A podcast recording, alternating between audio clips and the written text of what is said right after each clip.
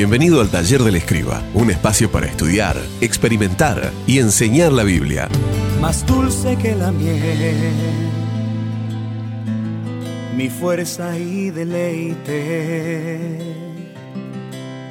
Así es tu palabra para mí. En ella está mi paz.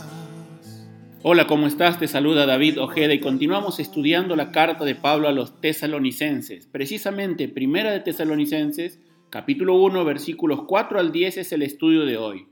Pablo les expresa a los tesalonicenses que, así como ellos podían ver sus intenciones y saber que era un siervo, al ver la forma en que el Evangelio había llegado a sus vidas, él podía saber que eran salvos. Sabemos que Él los ha escogido, les escribe en el versículo 4. Y en este pasaje tenemos el impacto del Evangelio. Y ese impacto se hace visible en primer lugar en la transmisión del Evangelio, versículos 4 y 5. Pablo escribe, nuestro Evangelio les llegó no solo con palabras, sino también con poder, es decir, con el Espíritu Santo y con profunda convicción. Y en primer lugar, con palabras. El Evangelio llegó a los tesalonicenses en palabras. Sin embargo, el Evangelio no era una noticia más. Esencialmente, es la mejor y más grande noticia que jamás alguien pudiera escuchar o contar.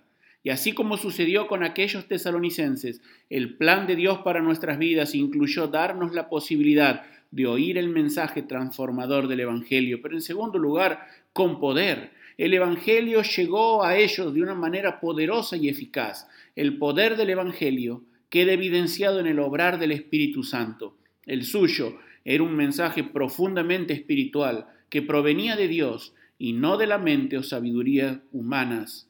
Pero en tercer lugar, con plenitud.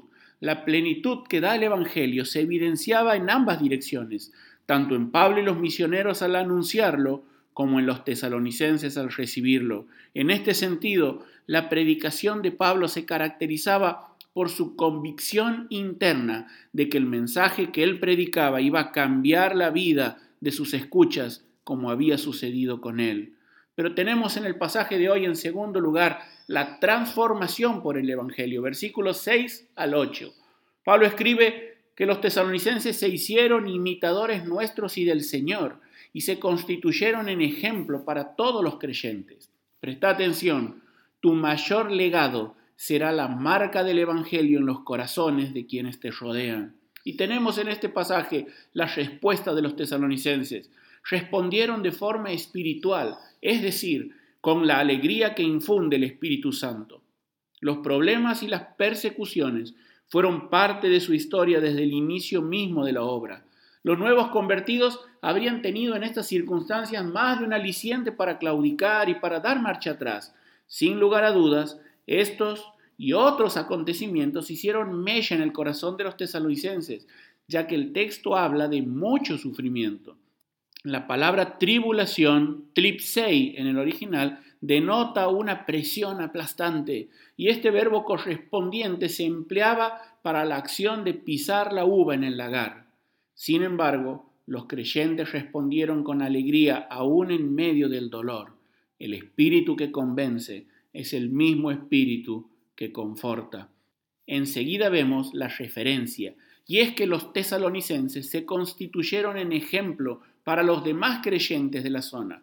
El Evangelio marcó a los tesalonicenses para siempre. Sus vidas ya nunca más serían las mismas. Sus conversaciones, sus relaciones, su conducta, sus pensamientos, sus sentimientos, sus proyectos y aún sus anhelos más profundos fueron totalmente transformados por la influencia poderosa del mensaje.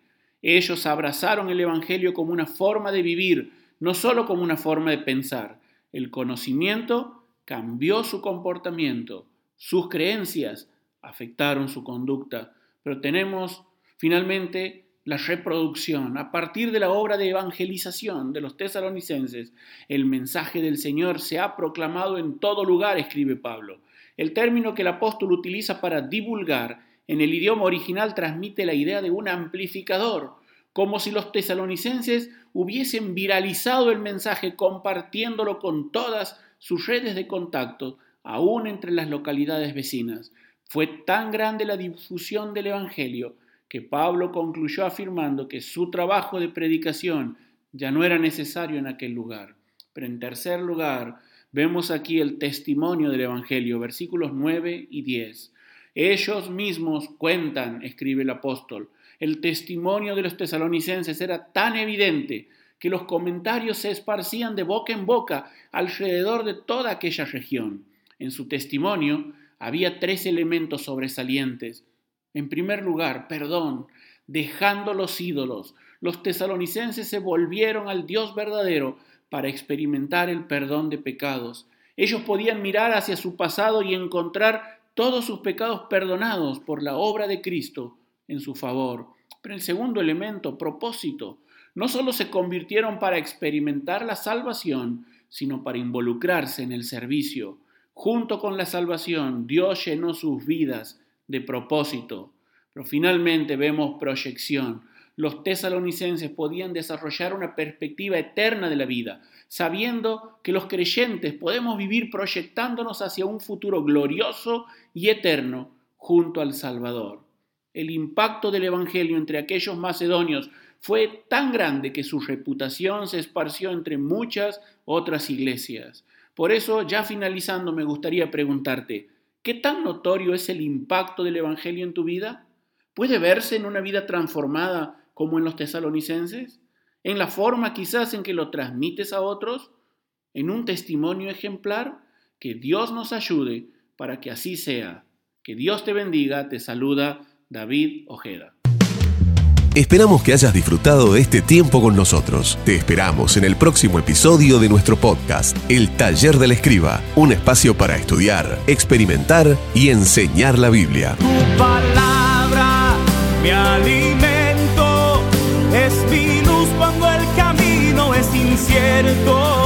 Tu palabra me da vida, me transforma y me renueva cada día.